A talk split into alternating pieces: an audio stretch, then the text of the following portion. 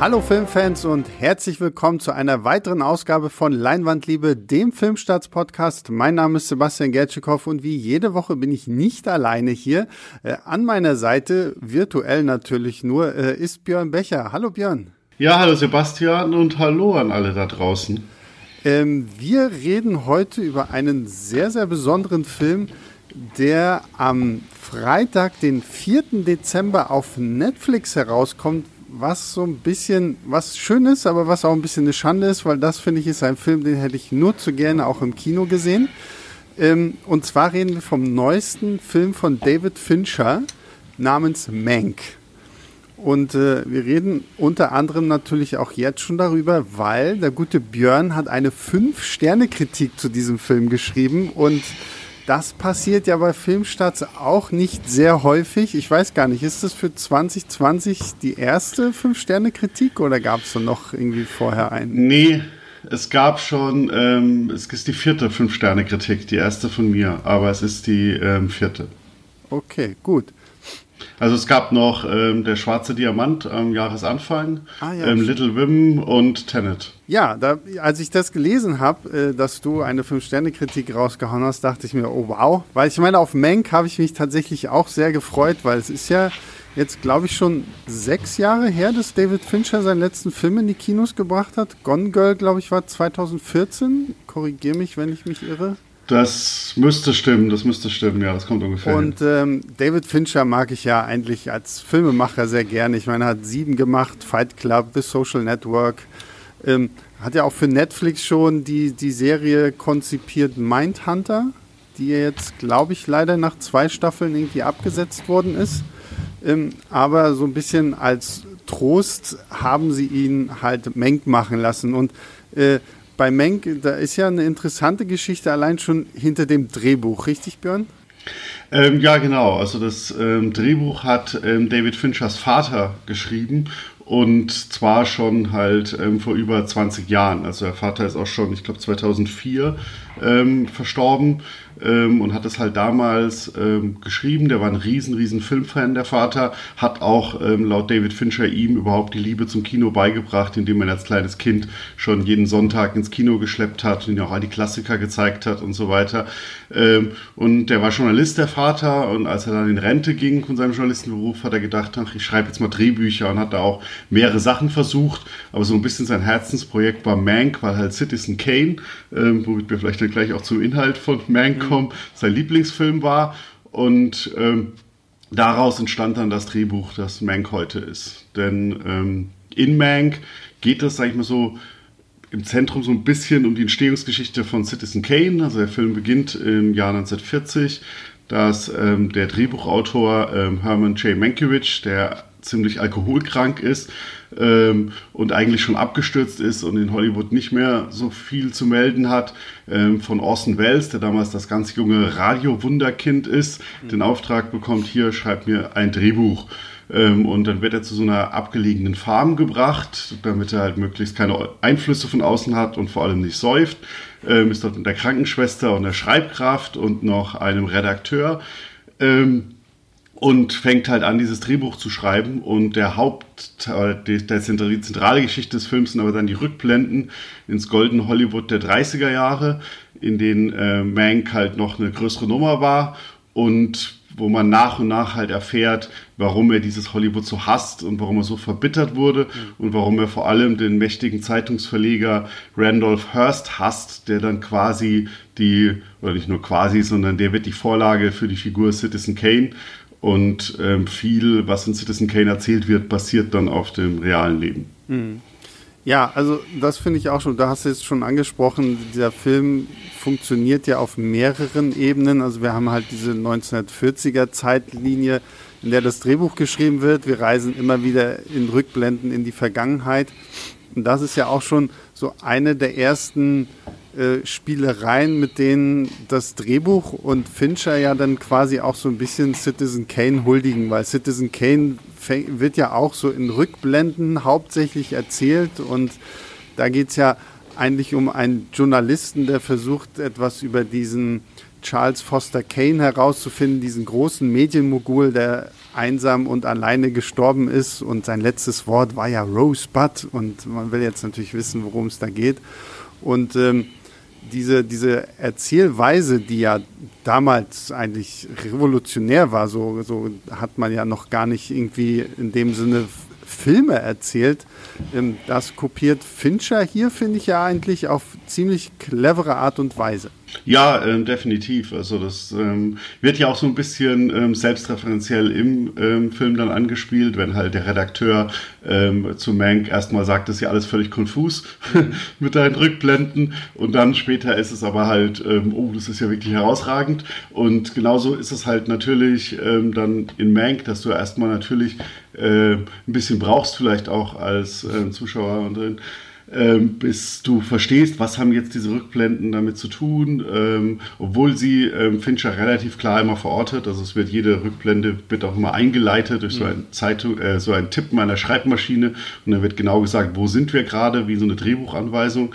Ähm, aber so fügt sich das Bild halt erst nach und nach zusammen. Das ist ja bei Citizen Kane genauso, dass sich dieses ganze Bild erst nach und nach ähm, zusammenfügt ähm, von diesem Mann. Und hier ist es halt dann auch so ein bisschen ja die Suche nach äh, Rosebud, auch wenn es halt jetzt hier nicht so ein einzelnes Wort, so ein Dingsbegriff, genauer Begriff ist, aber man fängt ja irgendwann an, sich zu fragen, warum hasst ähm, dieser Mank mhm. diesen ähm, Zeitungsverleger Hearst so, ähm, dass er den jetzt hier so ein, ähm, so ein Drehbuch schreibt, das ihn ja scheinbar richtig voll angreift. Mhm. Oder wenn man Citizen Kane dann kennt, weiß man auch, dass ja. der nicht gut wegkommt. Ähm, was für mich tatsächlich eine Umstellung war während des Guckens, ich bin an diesen Film herangegangen und habe erwartet, so eine Art Hintergrundstory zu Citizen Kane zu bekommen. So, so, so ein bisschen so, ja, wie entstand das Drehbuch, klar, aber auch irgendwie, dass mehr so noch auf Citizen Kane an sich eingegangen wird. Und war dann doch recht überrascht, wie, ja, ich will jetzt nicht sagen, politisch dieser Film wird, aber auf einer gewissen, gewissen Ebene geht es halt auch viel. Also es geht weniger, finde ich, um den, den Film Citizen Kane an sich, sondern halt viel mehr Hollywood in den 30er Jahren, Hollywood in den 40er Jahren, Hollywood das Studiosystem, wie Studiobosse quasi irgendwie die, die Filmlandschaft dirigieren, wie quasi auch irgendwie Hollywood Einfluss nimmt auf politische Ereignisse. Da können wir vielleicht ja auch noch in einem kleinen Spoiler-Teil dann irgendwie ein bisschen genauer drauf eingehen. Ähm, das war etwas, was mich erst überrascht hat, was mich auch erst so ein bisschen aus dem Film rausgezogen hat, weil meine Erwartung halt wirklich einfach eine ganz andere an diesem Film war, die ich dann aber sehr, sehr spannend fand. Wie war es da bei dir, Björn? Ähm, ja, also ich, bei mir war es nicht ganz so ähm, mit der Erwartung. Also ich habe auch ähm, mal vorher gespannt, wie sehr wird er darauf eingehen. Es gibt ja auch die, die große Kontroverse ein bisschen um die Autorenschaft von Citizen Kane und da wurde ja vorher auch ähm, sehr viel drüber spekuliert. Oh, jetzt kommt hier der David Fincher und geht doch nochmal auf die eigentlich schon widerlegte ähm, These ein oder so vielleicht, dass Mank der eigentliche Autor ist.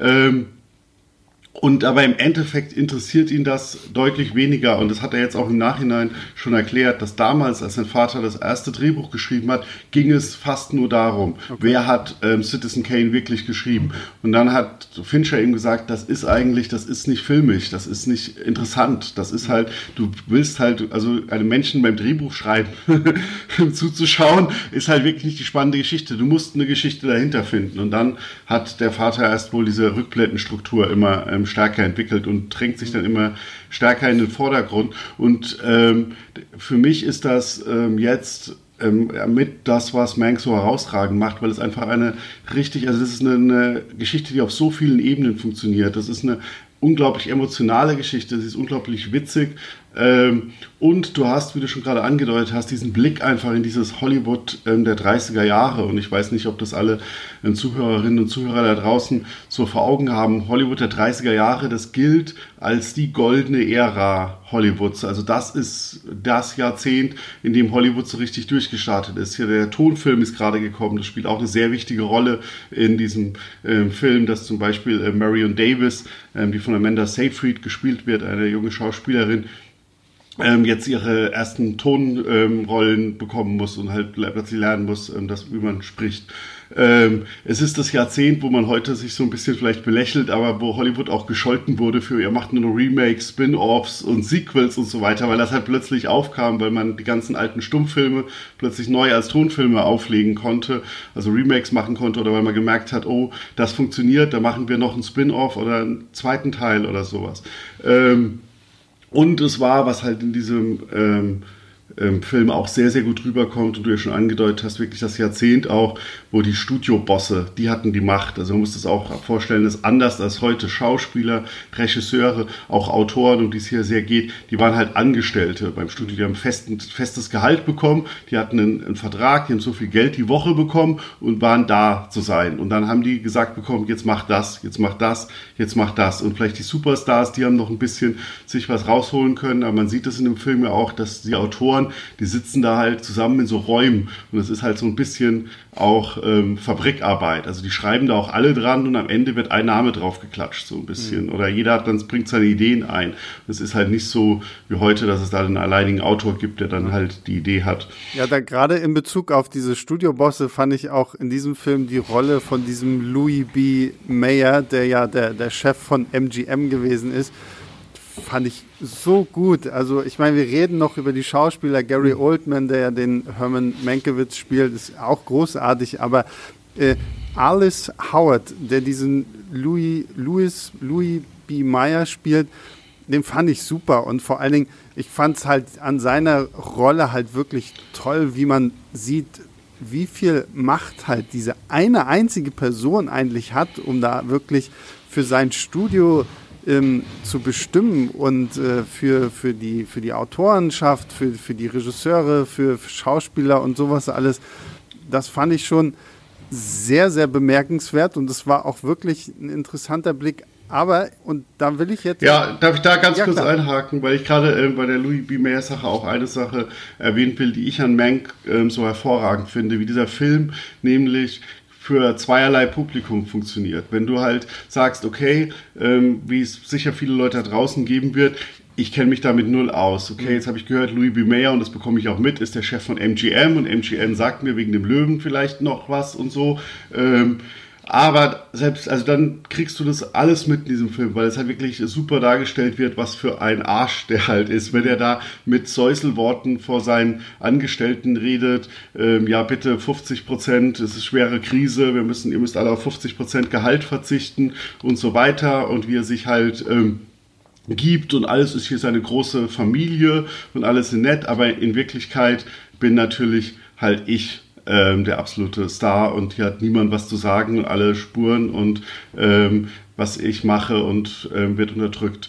Wenn du ähm, aber dich halt noch mehr mit auskennst, siehst du also super, super viele Andeutungen wie auf die Geschichte. Wenn das zum Beispiel ähm, Mank mit seinem kleinen Bruder Joe, ähm, Joseph L. Mankiewicz, der, viel, der später ein richtig großer Regisseur und Autor werden sollte und seinen Bruder weit übertreffen sollte, mhm. ähm, ihn den zum ersten Mal vorstellt, dann sieht man, kriegt man so einen Streit mit, wo man halt so ein bisschen merkt, dass halt ähm, Louis B. Mayer so ein richtiger Arsch ist und halt einen Typen rausschmeißt. Und als ähm, Normalzuschauer versteht man die Szene, ja, der ist halt einfach ein Arsch, der kickt hier irgendeinen, der behandelt einen schlecht, kickt ihn raus wenn man sich mehr damit auskennt, dann erkennt man, dass das halt John Gilbert ist, der ein großer Stummfilmstar war und der halt von Mayer dann richtig fertig gemacht wurde, kurz nach Beginn der Tonfilmzeit, obwohl er halt der Schauspieler war, der quasi mit einem der besten Verträge bei MGN hatte und richtig viel Geld verdient hatte, also über eine Million, was halt damals richtig viel war. Und dann steckt da noch so viel mehr drin. Das ist immer wieder, und bei dieser Figur ist das halt so toll, dass das halt trotzdem, auch wenn du nichts weißt, funktioniert das halt. Und wenn du viel weißt, funktionieren Sachen nochmal ganz anders. Aber, und das ist ein Punkt, wo hm. ich kurz mal deine äh, hm. Kritik eigentlich auch zitieren wollte, was du jetzt hm. so ein bisschen vorweggenommen hast. Aber ich mache es jetzt trotzdem einfach mal, hm. weil, weil das war so dieser eine Absatz, der mich sehr angesprochen hat und der für mich so der größte Kritikpunkt an diesem Film ist, weswegen ich nicht voll auf diese fünf Sterne gehen würde. Und zwar schreibt Björn in seiner Kritik, mit seinen vielen Verweisen ist Mank ganz sicher ein Insider-Film. Wer Citizen Kane nicht kennt, wird weniger Spaß haben als andere. Und wer im Hollywood-Geschäft der 1930er nicht bewandert ist, dürfte sogar erhebliche Verständnisprobleme bekommen. Und äh, das finde ich interessant, weil ich glaube, die wenigsten werden halt wirklich Kenntnisse von, von dem Hollywood-Geschäft der 30er Jahre haben. Und ähm, ich, ich gebe dir vollkommen recht, dass man den Film natürlich trotzdem irgendwo versteht.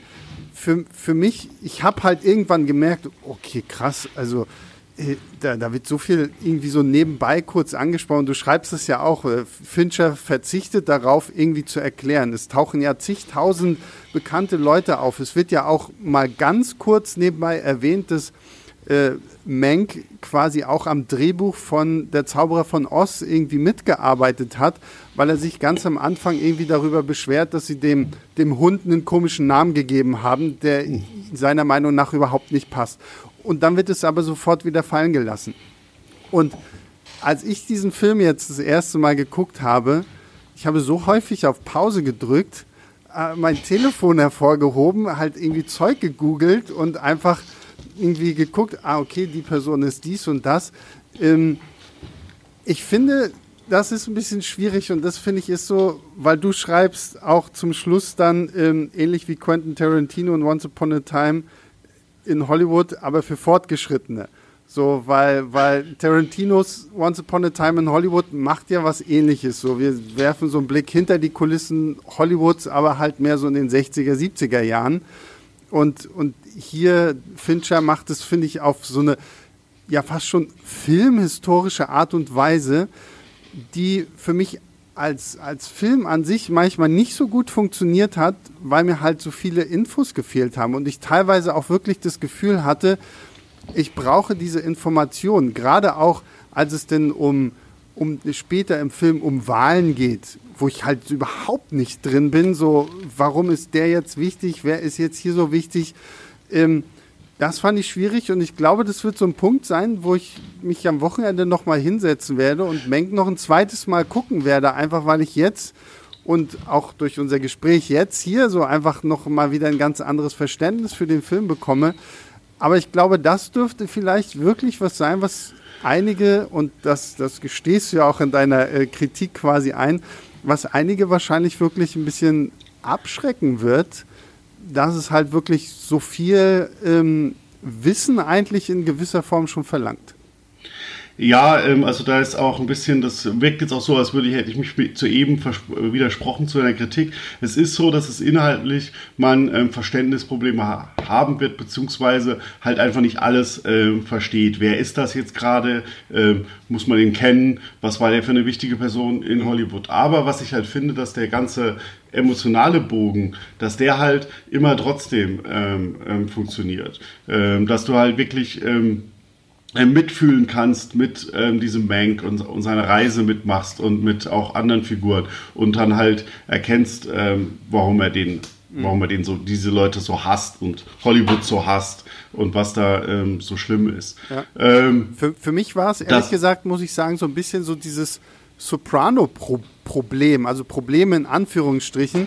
Aber als ich ähm, Sopranos angefangen habe, war mir dieser, dieser Wust an, an Charakteren viel zu viel. Und ich war bei Sopranos immer froh, dass wir diese Figur des Tony Sopranos hatten, zu der man ja immer wieder zurückkehrt, die so, so, ein, so, ein, so ein fester Ankerpunkt der Geschichte ist.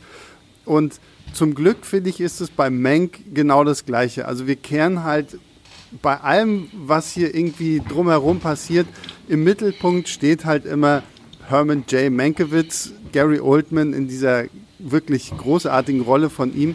Und das finde ich halt gut, dass wir quasi so ein bisschen dieses ganze Tohu Wabuhu aus seinen Augen sehen. Und ich glaube, wenn das nicht gewesen wäre, wenn das mehr so ein verschwommener Film gewesen wäre, dann, dann hätte ich noch viel größere Probleme damit gehabt. Ja, aber das ist es ja ähm, gerade, was ich meine. Es geht halt am Ende, geht es dann halt doch sehr stark um die Figuren. Und das mhm. ist halt eine Geschichte, die kann halt ähm, jeder mitfühlen, weil das ist dann halt universell. Und dann gibt es halt einfach für ähm, die ähm, Cinephilen und Liebhaber, da gibt es dann halt noch ganz viel mehr und natürlich ist dann halt auch ähm, David Fincher da ein bisschen seinem Element und versucht da halt auch, wahrscheinlich hat er dann versucht auch sehr viel rein ähm, zu machen. Ich habe mir mal versucht, wirklich ähm, die Mühe zu machen, auch mal alles so durchzugehen und rauszusuchen, jede Filmanspielung, mhm. Dialogzeilen, die halt, weil es geht dann ja drum, hier kann ich diese Drehbuchzeile benutzen oder so und dann kannst du natürlich auch nachschauen, okay, welcher Film war das dann jetzt, in dem diese Drehbuchzeile dann später verwendet wurde und sowas.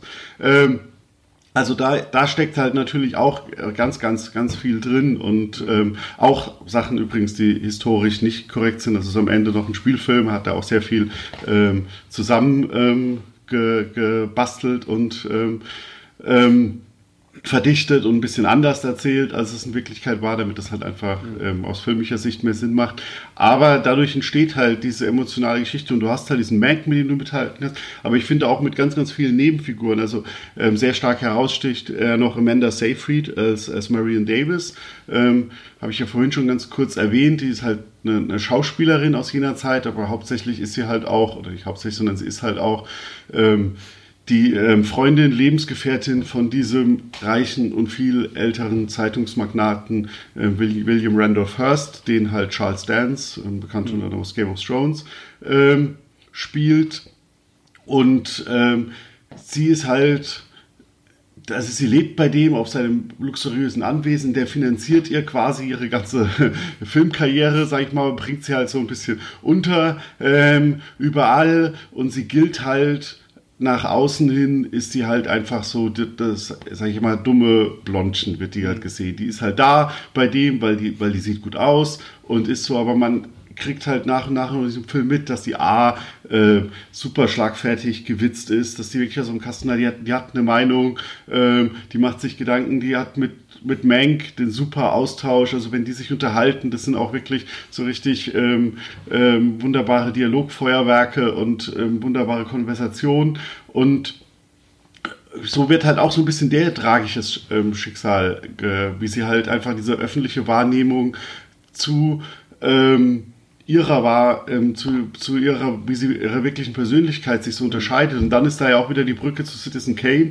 Wer Citizen Kane kennt, weiß, dass es in Citizen Kane eine Figur gibt, die wo behauptet wird, ähm, dass es auf ihr basiert und das ist am Film am Ende Drama, aber diese Figur ist halt wirklich jetzt nicht ähm, so, ähm, das, die hat diese positiven Seiten von ihr nicht so.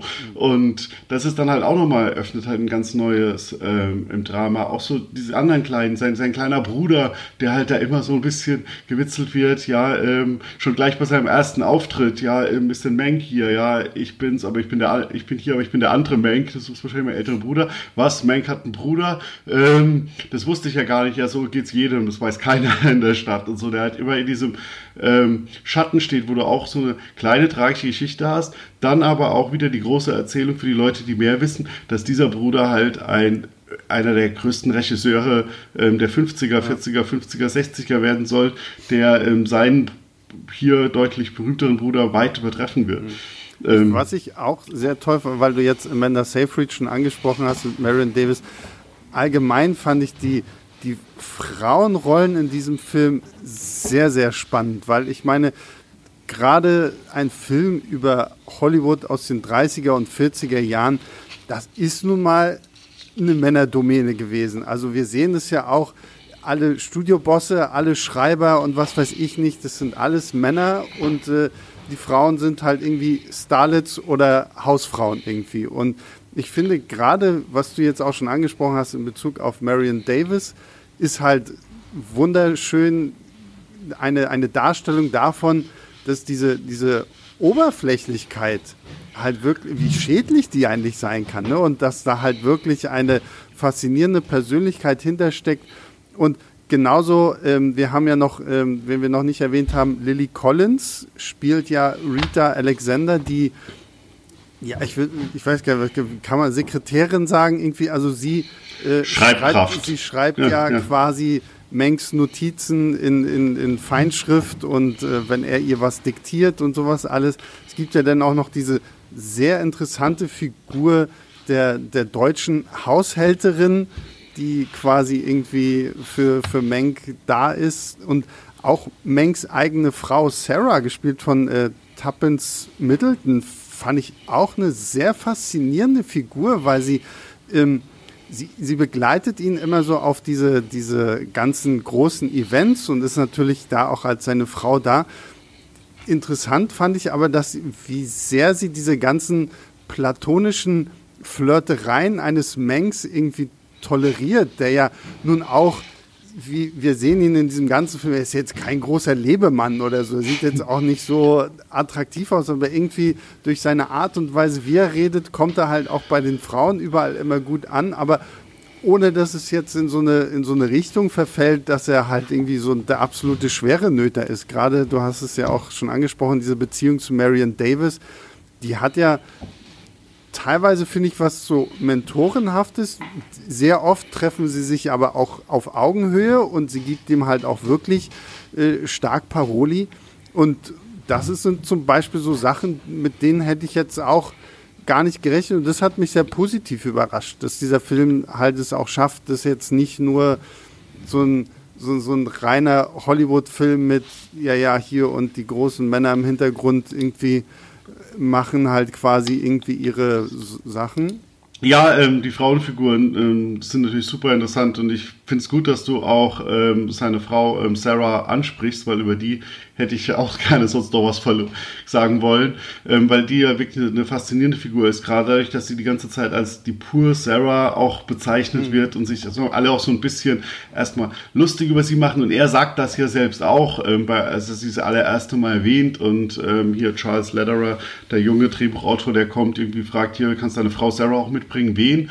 Äh, heißt deine Frau, die sagt, ach so, du meinst pur Sarah, äh, weil die halt immer zu Hause bleiben muss mit den Kindern und so. Ja. Und dann aber dann schält sich halt nach und nach da auch diese äh, Figur raus und du bekommst halt ähm, mit, was sie ähm, so auch ähm, erträgt und erleidet und aber auch, ähm, wie selbstbewusst sie ähm, trotzdem durchs Leben geht. Und am Ende gibt es dann halt die große Szene, du hast es ja gesagt, mit dem, dass die Frauen eben Paroli immer bieten. Und ähm, da ist ja, da hat sie ja auch wirklich einen richtig großen Moment am Ende, wenn sie dann einfach mal sich alles von der Seele redet und sagt, so sieht's bei mir aus. Und ähm, da, also allgemein, es ging alle Figuren ähm, finde ich, haben, kriegen sehr viel in diesem Film, ähm, obwohl sich so viel um Mank ähm, dreht und er so im Mittelpunkt steht, bekommen trotzdem alle möglichen Nebenfiguren auch so viel ähm, Fleisch. Und es ist halt manchmal ist es ähm, mehr für ein sinnephiles Publikum. Wir haben jetzt zum Beispiel noch gar nicht über diesen Irvin Thalberg geredet, der halt ähm, bei MGM quasi so ein bisschen die rechte Hand von Mayer ist, aber ähm, wo so viel drinsteckt, was aber nur für äh, Filmliebhaber ist. Dann hast du aber auch immer diese Figuren wie halt jetzt zum Beispiel ähm, Sarah Mankiewicz, die halt wirklich, oder auch ähm, halt die Schreibkraft Rita Alexander, die ja auch ihr ganz eigenes Drama hat, mhm. um ihren Mann und so. Ähm, wo du halt wirklich auch mitfühlen kannst und die halt wirklich auch so voll ausgestaltet sind. Und das finde ich richtig, richtig mhm. gut. Also. So, jetzt sind wir aber auch lange genug um den heißen Brei herumgelaufen. Lass uns, jetzt müssen wir aber auch mal über den Mann sprechen, der diesem Film seinen Namen gibt und der von einem großartigen Gary Oldman gespielt wird, nämlich Herman Mankiewicz selbst. Und ich finde, Gary, das ist so, so eine Paraderolle für Gary Oldman, oder? Also ich, ich kann mir jetzt, nachdem ich den Film auch gesehen habe, ich könnte mir auch niemand anderen mehr in dieser Rolle vorstellen, weil er das, ich finde, er macht es so unglaublich gut und wir, wir, wir sehen ihn ja auch in allen Höhen und Tiefen seines Lebens und er hat sich ja dann auch irgendwie das Bein gebrochen und liegt ja dann zum Anfang des Films auch quasi komplett flach und äh, liegt da die ganze Zeit nur im Bett und soll ja eigentlich trocken werden und ähm, das, äh, das umschifft natürlich seine Haushälterin da ganz clever und also da steckt auch allein durch diese, ich finde allein durch die Figur des Manx und allein durch die Tatsache, wie ein Gary Oldman ihn auch spielt, liegt da auch so viel feiner Humor und teilweise auch sehr viel so Ironie in diesem Film, was wirklich sehr, sehr erfrischend war. Und ähm, meine persönliche Lieblingssequenz äh, von, von Mank ist, ähm, das ist jetzt kein zu großer Spoiler, ähm, ist so ein bisschen am Ende des Films, wenn Mank sehr, sehr betrunken eine, eine Feierlichkeit von Mr. William Hurst stört und quasi die Geschichte von Don Quixote nacherzählt.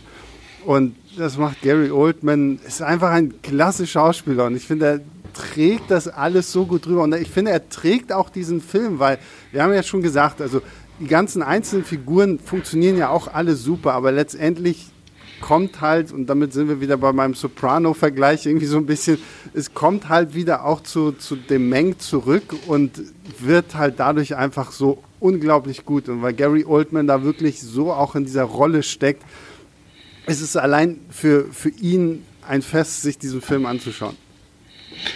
Ja, es kommt so ein bisschen zu was, was ich immer sage, wenn es um Besetzung von Biopics geht. Man, die Leute sollen bitte den besten Schauspieler nehmen. Mhm. Oldman ist eigentlich 20 Jahre zu alt für die ja. Rolle und sieht kein bisschen aus wie Mankiewicz. Und sie haben es auch nicht versucht, ihn jetzt. Zum Beispiel, er hat ja ähm, vor einiger Zeit Winston Churchill gespielt, wo er sehr aufwendig ähm, geschminkt wurde, um so auszusehen wie Winston Churchill. Das haben sie ja gar nicht versucht, was halt auch nicht nötig ist, dahingehend, dass jetzt, sag ich mal, 99 Prozent der Zuschauer wahrscheinlich auch nicht wissen, wie Herman genau, Mankiewicz aussah. Ja. Ähm, und, aber sie haben halt, also Fincher hat halt Gary Oldman genommen, weil er herausragend einfach in dieser Rolle ist, weil er dieses halt überbringt, gerade diesen ganzen schlagfertigen Witz und dieser Menk, muss man halt vorstellen, ist halt wirklich eine Figur, der hat zu jedem Moment, egal was gerade passiert, hat er eigentlich einen Kessenspruch mhm. auf den Lippen. Und deswegen ist ja dann der tragische Moment, wenn er einmal keinen auf den Lippen hat.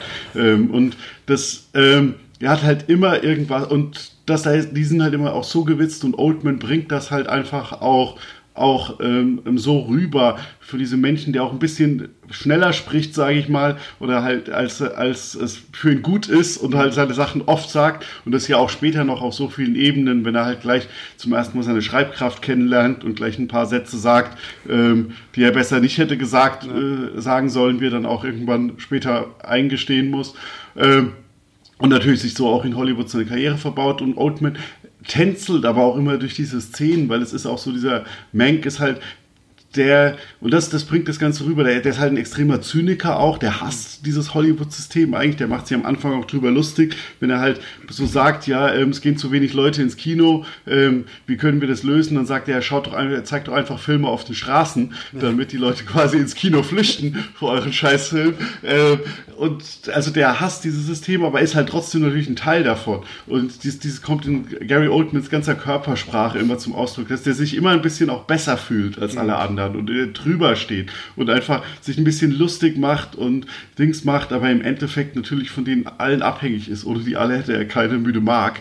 Ja. Ähm, und das ist ja, da ist Oldman super und dann, du hast gerade gesagt, die zwei Zeitebenen, auch dieses wirklich, diesen schon ziemlich zerstörten vom Alkohol und ähm, äh, gezeichneten Menschen, der dann da im Bett liegt, sich auch ein bisschen schwerfälliger äh, bewegt, ein bisschen braucht, um seinen Oberkörper nach oben zu richten. Also ist ganz großes ähm, Kino von Oldman. Hm. Und das Stichwort ganz großes Kino, ich habe es ja am Anfang schon erwähnt, ähm, Mank ist ein Film, ich finde es ich find's schön, dass wir ihn jetzt zumindest auf, auf Netflix sehen können, weil, wie gesagt, wer weiß, wie lange die Kinos da draußen alle noch zu sein werden. Aber Mank ist so ein Film, oh, den, also den hätte ich wirklich sehr, sehr gerne im, im Kino gesehen. Und deswegen lass uns vielleicht nochmal, weil da, finde ich, können wir ja auch ein paar Worte verlieren. Der Film ist ein Schwarz-Weiß-Film, das müssen wir vielleicht auch gleich nochmal direkt dazu sagen. Stimmt. Ähm, ja. Weil klar, ne? es ist, äh, soll halt so ein bisschen der Moderne ähm, äh, entweichen und halt wirklich sich dem, dem Stile anpassen. Und Björn, du erwähntest es ja auch in deiner Kritik. Fincher baut ja auch ähm, sehr so, so, feine kleine Elemente ein, so also diese, diese so kleine Filmfehler, was man dann mal irgendwo sieht, so dass plötzlich irgendwie so ein, so ein kleiner Kreis oben rechts kurz für ein Frame irgendwie aufblinkt oder irgendwie sowas. Und äh, ich muss sagen, also die, die, Bilder allein, also wenn man jetzt wirklich rein als, als optischer Mensch an diesen, an diesen Film geht, sind allein die Bildsprache ist so unglaublich schön. Also dieses, ich finde, Schwarz-Weiß sah noch nie so gut aus irgendwie. Ich weiß nicht, vielleicht liegt es auch daran, dass ich jetzt einen neuen Fernseher habe. Aber ähm, das, also ich finde, es sieht einfach wirklich so toll aus. Dann dazu auch der Soundtrack von den, den Fincher-Kollaborateuren ähm, schlechthin, Trent Reznor und seinem Kollegen, ich vergesse immer seinen Namen. Atticus Ross. Äh, genau. Die haben ja auch schon für ihn Gone Girl gemacht und Social Network. Ähm, auch diese Musik überträgt sich so schön auf dieses die, auf diese Zeit so, weil ich finde, sie passt einfach so sich so gut auch diesem Film an. Und allein von dieser von dieser ähm, technischen Warte her ist Menk halt auch ein, eine wunderschöne Verneigung, finde ich, vor diesem Hollywood der 30er und 40er Jahre. Ja, also die Musik ist zum Beispiel, wenn ich erst ganz kurz noch auf die eingehe, mhm. äh, ist jetzt auch so ein ähm, so eine Sache, die wieder, die hat so was richtig Schwungvolles immer wieder mal und nimmt dich auch so beschwingt in die nächste mhm. Szene mit, wo sie auch, aber du gleichzeitig auch wieder als Filmliebhaber so verweist auf so Screwball-Komödien, äh, Musik aus jener Zeit kennenlernen kannst, äh, miterkennen kannst und so. Ähm, aber weil selbst wenn nicht ist, hat die einfach immer irgendwie einen Pep, die bringt dich in die nächste Szene, ähm, die unterstreicht das super und ja, die Bilder sind dann natürlich, das ist sensationell. Ich würde ihn auch so gerne auf großer Kinoleinwand sehen. Er hätte ja auch ins Kino kommen sollen, zusätzlich mhm. zu Netflix Start. Ähm, war eigentlich der Plan, dass er schon im November ähm, im Kino gelaufen wäre. Ich habe auch mitbekommen, dass Berliner Kinos schon versucht haben, auch Doppelvorstellungen mit Citizen Kane dann anzubieten, uh, was natürlich ja, ja. Ähm, ähm, schön gewesen wäre. Das ist in anderen Ländern, ist er in die Kinos gekommen ähm, und vereinzelt, wo es halt möglich war. Ähm, ich habe so leicht die Hoffnung, dass vielleicht wirklich, wenn es dann irgendwann 2021 wieder offene Kinos gibt, vielleicht die eine oder andere trotzdem noch eine Vorführung machen, dann werde ich mir da definitiv anschauen, weil es sind, du hast gesagt, es sind die, die schönsten Schwarz-Weiß-Bilder, die du gesehen hast. Ähm, das sind sie auch. Ich glaube, es liegt nicht nur in deinem neuen Fernseher, er hat das vielleicht noch unterstrichen. Aber ähm, nee, und das ist auch so ein bisschen der Punkt, warum der Film auch erst jetzt kommt. Also Fincher wollte den schon vor vielen, vielen Jahren machen, schon mhm. vor 20 Jahren halt. Ähm, und da hat ihn aber halt kein ähm, Studio das erlaubt, in Schwarz-Weiß zu machen. Und der hätte vor allem auch in Farbe drehen müssen und es dann nachträglich nach ins wieder entfärben, sage ich mal, also in Schwarz-Weiß äh, verwandeln, was damit die Studios quasi als Backup-Plan dann doch immer noch die Farbfassung haben ja. und was dann aber auch schon schlechter aussieht. Und hier konnte er jetzt bei Netflix auch direkt in Schwarz-Weiß drehen. Also es gibt auch äh, keine Farbbilder, sondern er hat das halt von Anfang an in, in Schwarz-Weiß gedreht. Und dann, du hast dir gesagt, diese Filmfehler, das muss auch eine Riesenarbeit gewesen sein. Und sie haben das halt wirklich ähm, sie haben den Film digital gedreht, aber haben dann nachträglich so wirklich diese Fehler halt eingebaut, so das Material halt leicht beschädigt und ja. so. Die sind aber auch wieder so subtil, ähm, auch nicht nur im Bild, sondern jetzt auch auf der Tonspur, dass du mal so ein kleines Knacken vernimmst. Und er hat selbst gesagt, ähm, sein Ziel war so ein bisschen, dass der Film so wirkt, wie als wäre er in Martin Scorseses Keller ähm, jetzt plötzlich gefunden worden. Weil Martin Scorsese ist ja bekannt dafür,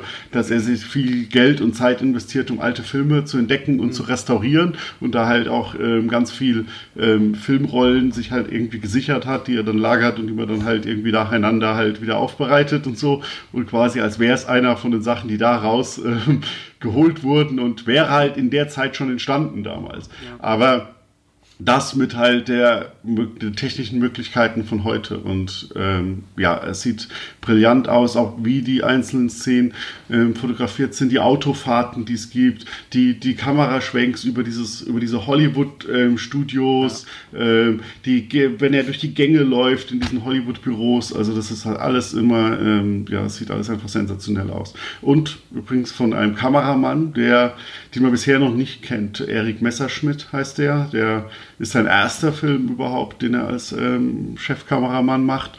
Hat vorher, hat David Fincher schon kennengelernt, weil er bei Gone Girl mitgearbeitet hat, als sogenannter Gaffer. Das ist, wird immer ein bisschen als Oberbeleuchter übersetzt in, Deutschland, in Deutsch, ist aber so ein Assistent des Kameramanns, der halt wirklich für das Licht zuständig ist ja. und damit, dass die Bilder halt ähm, perfekt ausgeleuchtet sind. Und hat dann bei Mindhunter schon mal selbst Kamera gemacht.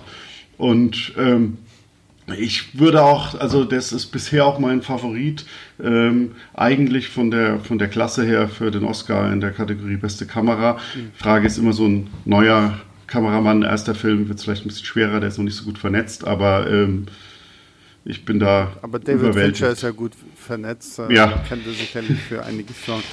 ähm, was ich abschließend vielleicht noch interessant fand, war wie gesagt, meine, meine Erwartungshaltung an diesem Film war ja so ein bisschen, ich erfahre mehr über den Prozess hinter Citizen Kane.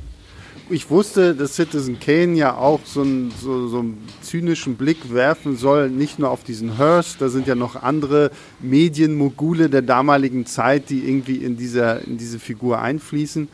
Ähm, und weil du jetzt gerade gesagt hast, dass wo einige Kinos auch versucht hatten, dann so, so Doppel, äh, Doppel, Double Features zu zeigen, wo man dann halt Mank guckt und dann Citizen Kane. Was ich Citizen Kane letztendlich irgendwo hoch anrechne, ist die Tatsache, dass du, ähm, dass du Citizen Kane nicht gesehen haben musst, um den Film zu verstehen. Also es gibt ja auch sehr subtile, wir haben ja schon ein bisschen darüber gesprochen, sehr subtile Verweise auf den Film. Es gibt ja auch, was ich sehr schön fand, Citizen Kane fängt ja damit an, dass dieser alte Charles Foster Kane in seinem Bett liegt und so, so eine Schneekugel in der Hand mhm. hat und äh, dann stirbt er und diese Schneekugel fällt runter und bleibt so vor der Kamera liegen. Und, der, und Mank macht es ja genauso, nur dass halt Mank irgendwie einpennt und irgendwie seine Ginflasche oder was er da irgendwie trinkt. Schlafmittel, das ist ein Schlafmittel. Oder Schlafmittel, ja. stimmt, genau, Schlafmittel ja. runterfällt und so auch so vor der Kamera irgendwie anhält. Ähm, wie gesagt, auf der einen Seite hätte ich es mir fast gewünscht, mehr über Citizen Kane selbst zu sehen. Auf der anderen Seite finde ich es fast schon interessanter, dass es jetzt halt, weil es halt wirklich nur um den Schreibprozess geht. Und ich glaube letztendlich, ein Film über die, die ganzen Hintergründe zu Citizen Kane wäre dann irgendwo auch mehr ein Film über Orson Welles. Und Orson Welles zum Beispiel taucht ja in diesem Film nur recht sporadisch auf und äh, meist irgendwie nur am Telefon. Ab und zu sehen wir ihn dann auch mal. Ähm, aber es ist halt nicht ein Film über Orson Welles, das 24-jährige Wunderkind, was irgendwie ja den besten Film aller Zeiten, wie es ja für viele da draußen irgendwie so ist, gedreht wurde, sondern dass es halt wirklich der Film über Herman Mankiewicz ist. Und das finde ich schon sehr stark. Trotzdem, mein einer Kritikpunkt bleibt halt der, dass man halt trotz allem ziemlich viel irgendwie wissen sollte oder es besser ist, wenn man viel so über dieses ganze Hollywood-Studiosystem der 30er und 40er weiß. Aber ja, nichtsdestotrotz, glaube ich, können wir beide auch guten Gewissens Citizen Kane für alle Leute da draußen empfehlen, oder Björn? Ja, definitiv. Also Citizen Kane ist auch heute noch, ähm, also ich bin jetzt keiner, der sagt, das ist das, das für mich das, das Übermeisterwerk. Mhm. Aber man weiß halt, also man, der Film ich, ist immer ist beeindruckend und auch äh, ähm, fesselnd. Mhm. Ähm, er berührt mich auf manchen Ebenen nicht so sehr wie manche andere Filme aus jener Zeit und auch aus anderen Zeiten. Ähm, aber ähm, kann man, also ich sage jedem, sollte man ähm, sich mal anschauen. Und gerade wenn man dann Mank, und man kann das, glaube ich, auch sehr gut so machen, dass man erst Mank schaut und dann mhm. Citizen Kane, ähm, weil es ist, ist sicher auch eine interessante Erfahrung, weiß, weiß ich jetzt nicht, dass ich das Citizen Kane schon mehrfach äh, vorher geschaut habe, aber ich kann mir sehr gut vorstellen, dass es dann halt auch ist, weil es halt natürlich auch einfach die inhaltlichen Themen und wir wollten ja, glaube ich, noch ganz kurz auf die politische Seite mhm. ähm, von Menk dann in einem kleinen Spoiler-Teil eingehen, weil man die halt dann nochmal sieht. Ähm, ich hatte es anfangs schon mal gesagt, ich finde es ganz gut, dass es am Ende nicht so starker Film halt auch über ähm, ähm Citizen Kane ja. geworden ist. Ich weiß auch nicht, ob das dann ähm, wirklich ähm, so interessant noch gewesen wäre stärker. Ähm, der ganze, der ganze ähm, Prozess, wer ist jetzt der Urheber von Citizen Kane, der ist per se schon interessant, aber das wäre dann vielleicht eher was für eine Dokumentation. Ja. Ähm, und wie gesagt, er hat in Finchers Film kommt es jetzt ein bisschen so rüber, als wäre das halt einfach Mank und Orson Welles, es hat halt wirklich nicht viel zu tun. Das stimmt so auch nicht. Es ist beziehungsweise sehr verknappt, weil Fincher ganz viel vorne weg weggelassen hat. Also es ist jetzt auch nicht so, dass Mank da auf diese Farm gezogen ist und aus dem Nichts raus das Drehbuch geschrieben hat, sondern er saß mit Orson Welles schon vorher sehr lange zusammen und sie haben sich halt sehr viel diskutiert, was sie genau schreiben werden, also die ganze Story und so schon entwickelt und er hat es dann halt auf dieser Farm nur noch geschrieben.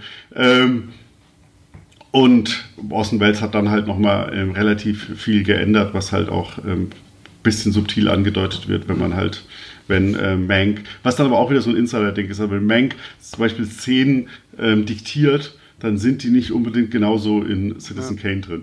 ähm, ähm, genau, aber ja, also man, das ist definitiv so, dass man ähm, Citizen Kane ähm, sich auch anschauen sollte. Jetzt habe ich gerade den Faden verloren. Oder was war deine Frage nochmal? Nee, genau, richtig. nee. ähm, ich würde sagen, bevor wir vielleicht, weil diese politische Ebene ist ja vielleicht doch mehr so ein bisschen so ein spoilerlastiges Teil.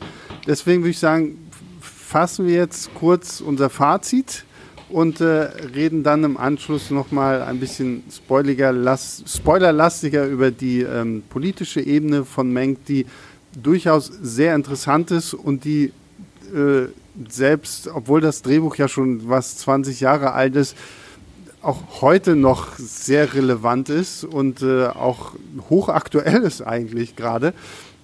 Und äh, ja, deswegen, Björn, ich meine, dein Fazit kennen wir. Fünf Sterne hast du gegeben. Vielleicht fährst du es einfach nochmal kurz irgendwie in ein, zwei Sätzen zusammen. Ja, es ist, äh, für mich ist es ein, ein, Meisterwerk auf allen Ebenen. Also ich, das ist ein Film, der einfach, der sensationell aus, ausschaut. Man kann sich wirklich an den Bildern ergötzen. Man, ähm, fühlt immer mit. Ähm, also das ist für mich eine emotionale Achterbahnfahrt gewesen. Es ist ein mhm. unglaublich witziger Film. Ähm, er ist großartig ähm, geschauspielert durch die Bank weg. Ja, da ist wirklich alles, alles einfach super. Es hat mich umgehauen. Ich habe ihn mittlerweile mehrfach gesehen und er hat mich jedes Mal wieder umgehauen. Mhm.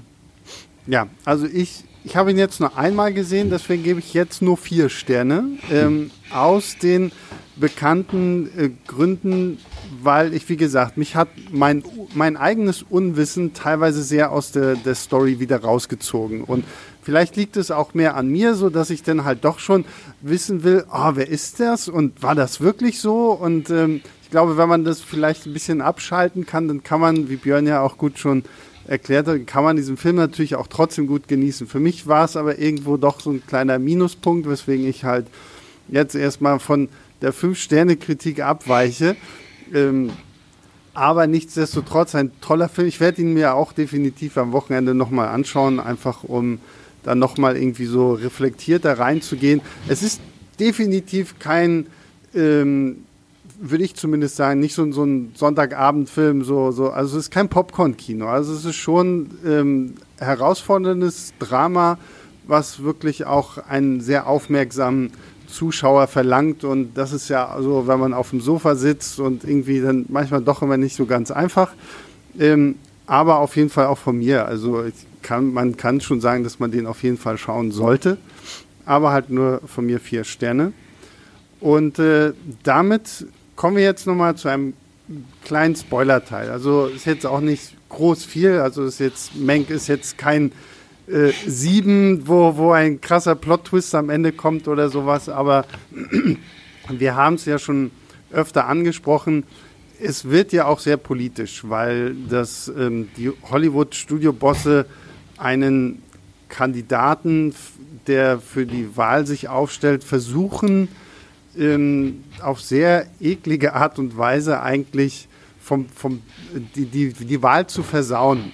Und da ähm, werden dann Nachrichtenbeiträge gefälscht und äh, was wir heute als Fake News bezeichnen, äh, sehen wir da schon leibhaftig in Aktion, auch schon in den 40er Jahren. Und ich finde, damit zeigt es einfach auch mal wieder sehr schön, wie, wie beeinflussbar wir selbst durch Filme und Filmemacher irgendwie sein können, weil wir sollten dann irgendwo immer die die Bilder, die wir sehen, auch hinterfragen, ob die jetzt tatsächlich echt sind oder nicht. Mich hat es so ein bisschen an, an ähm, Whack the Dog erinnert. Dieser Film, wo ja auch irgendwie ein, ein Krieg herbeigeführt wird, der aber nur rein fiktiv ist, aber trotzdem irgendwie die Wahl beeinflusst. Und hier wird natürlich irgendwie mehr auf die Schiene, oh, Migranten kommen in unser Land und irgendwie die Obdachlosen werden uns überlaufen und keine Ahnung was das war so eine Ebene, mit der habe ich zum Beispiel auch so überhaupt nicht gerechnet. Die hat mich sehr überrascht. Ähm, fand ich aber sehr spannend, wie der Film das halt auch wieder umsetzt, weil man halt auch wieder sieht, wie das in dieses ganze Studiosystem mit reinwirkt und weil man halt auch sieht, was für eine Macht diese Studiobosse damals einfach hatten. Ja, also man muss da ja vielleicht nochmal zum historischen Hintergrund natürlich ein bisschen ausholen. Also wir sind in den 1930ern, die Leute haben noch kein TV-Gerät mhm. zu Hause.